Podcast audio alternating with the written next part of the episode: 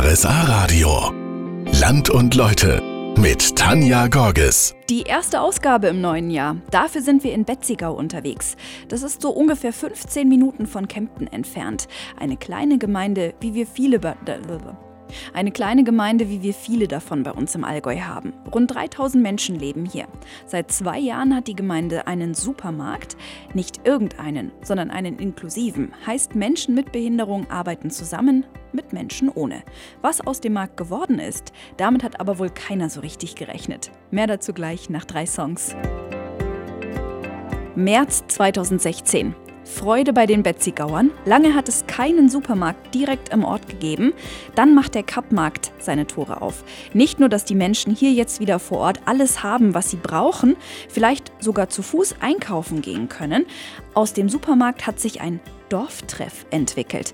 Darüber freut sich auch Reinhold Scharpf, der ist hier der Chef vom Kappmarkt. Ich kenne ja schon viele Leute und ist natürlich schön, wenn man auch begrüßen kann, auch mit Namen begrüßen kann. Man fühlt sich aufgenommen und angenommen hier in Betzigau.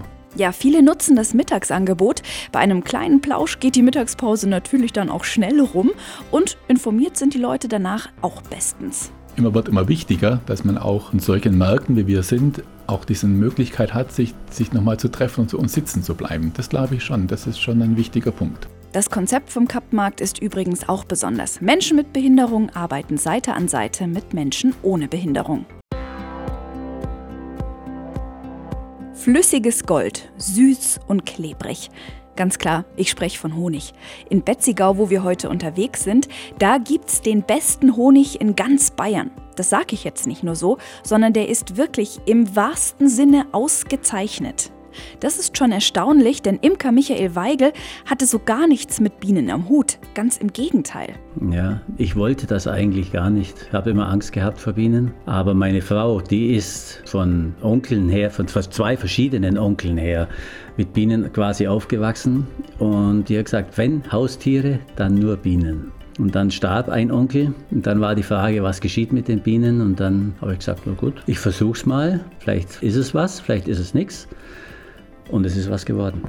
Das ist jetzt über 25 Jahre her. Ein Leben ohne Biene, für Michael Weigel möglich, aber mittlerweile sinnlos. Zwei Völker stehen immer im Garten. Die stehen hier direkt vor meinem Schlafzimmerfenster, sodass ich die dann, wenn es warm ist im Sommer, schon immer gleich fliegen höre. Und nicht nur das hat sich für ihn verändert.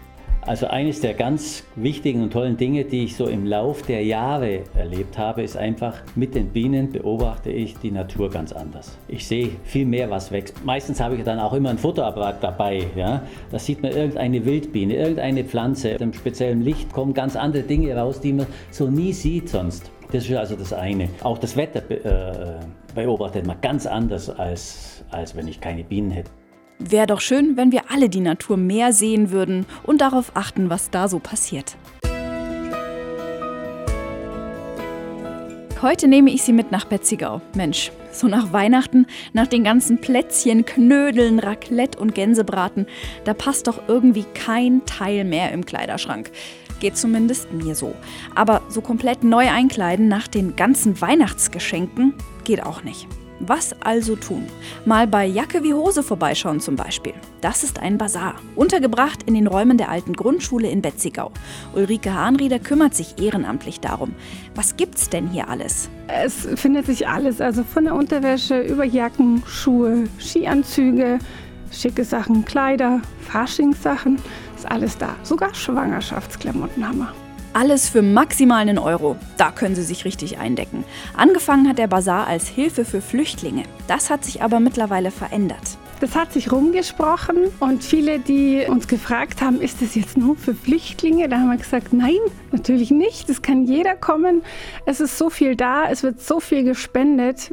Das wäre zu viel, nur für die Flüchtlinge. Kommt, schaut es euch an und dann nehmt ihr mit, was euch gefällt. Die Flüchtlinge, die hier am Anfang versorgt wurden, wiederum, die helfen jetzt mit. Die stehen jetzt selber hier hinter dem Verkaufsstand und verkaufen wieder an andere. Die tun es gerne, weil sie auch dann eine Aufgabe bekommen. Das sind eben die Frauen, die nicht zur Arbeit gehen und auch froh sind, wenn sie rauskommen, um hier andere noch zu treffen und sich mit denen zu unterhalten und was zurückzugeben. Jetzt geht es ihnen gut. Sie wohnen größtenteils in eigenen Wohnungen und das war so die Familie, dieser Helferkreis, in die sie aufgenommen wurden und jetzt geben sie was zurück. Und richtige Freundschaften haben sich daraus entwickelt. Die sind also vollkommen angekommen in der Dorfgemeinschaft in Betzigau. Dank der Aufgabe beim Basar Jacke wie Hose. Wann der Basar geöffnet hat, das finden Sie auch auf deren Facebook-Seite Jacke wie Hose Betzigau. Skifahren, Skitouren gehen, Rodeln im Winter, Wandern, Baden, Mountainbiken im Sommer. Das können Sie bei uns im Allgäu alles wunderbar machen. Für die Mountainbiker unter Ihnen kommt dieses Jahr noch was Neues dazu. In Betzigau entsteht ein Pump-Track. Und für die Nicht-Mountainbiker, was ist das? Ein Pump-Track ist ein Rundkurs mit einem Hügelparcours wo man mit, hauptsächlich mit dem Fahrrad drüber fahren kann. Das Entscheidende ist aber, dass man in einem Pumptrack eigentlich nicht treten muss, sondern allein mit der Bewegung, mit, dem, mit einer Auf- und Abbewegung durch so einen Pumptrack durchfahren kann. Dann. Erklärt Thomas Kaufmann, der ist vom TSV Betzigau und kümmert sich darum, dass der Pumptrack entsteht. Gebaut werden soll er in der Nähe vom Sportpark. Aber ist der nur für Mountainbiker?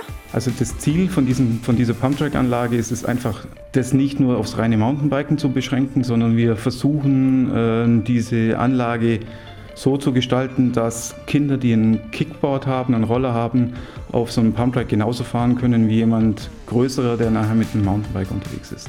Los geht's mit dem Bau im April. Wenn alles gut geht, können dann schon im Sommer die ersten über die Bahn heizen.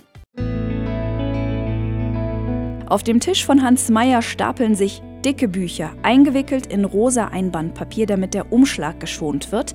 Einige sind so dick, die wiegen locker drei Kilo, haben also mehrere tausend Seiten. Die hat Hans Meyer alle selbst handschriftlich gefüllt. Wir haben einige Meisterschaften gehabt. Wir, haben, wir sind bis in die höchste Liga in Schwaben gekommen. Und sowas schreibe ich natürlich auf. Ich meine, ich schreibe noch manchmal andere Abteilungen, bloß in, in Kürze. Seit 50 Jahren schreibt er nämlich alle Fußballspiele vom TSV Betzigau auf.